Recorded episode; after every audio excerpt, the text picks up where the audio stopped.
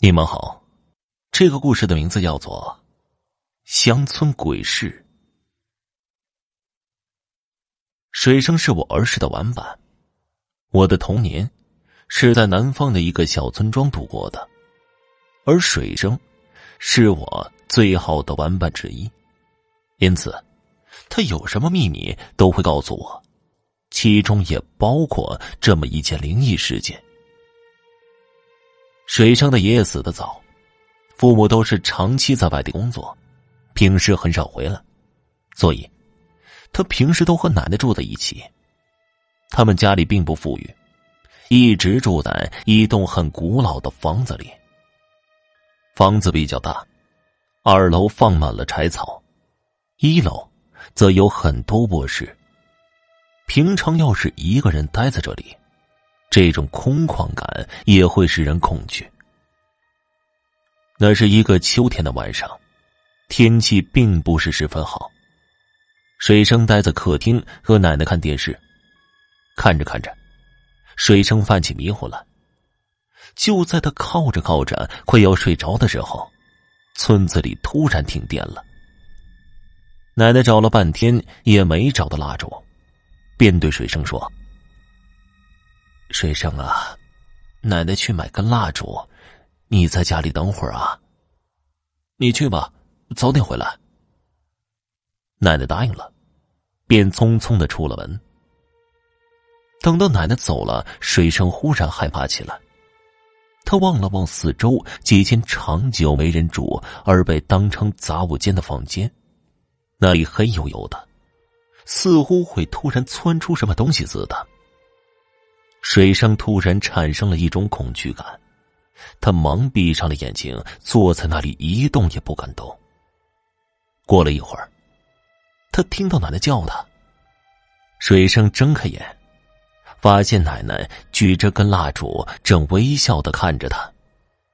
他很奇怪，村里的小卖部离家是比较远的，奶奶怎么回来的这么快呀？不过毕竟是小孩子，水生只是想了想，并没有在我身里想。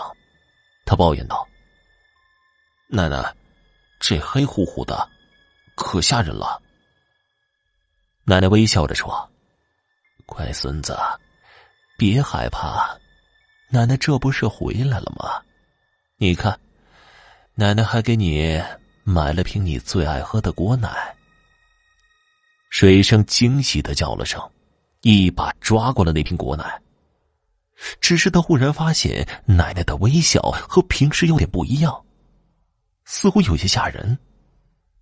奶奶说道：“水生啊，你赶快尝尝，看好不好喝。”水生应了一声，拧开了饮料瓶子，瓶子不紧，似乎奶奶已经帮他拧开了。水生想着，嘴已经贴上了饮料瓶的瓶口，一股刺人的味道传了过来。这种味道，水生很熟悉，平常村里人经常用的农药就是这个味道。水生放下了瓶子，说道：“奶奶，这里面不是果奶，是农药。”这个时候，奶奶的脸色突然变得狰狞起来。这就是果奶。快喝，快喝！他说着，举起瓶子，不由分说的正要往水生嘴里灌。就在这时，水生突然听到门口传来奶奶的叫喊声。这个奶奶一愣，灯忽然灭了。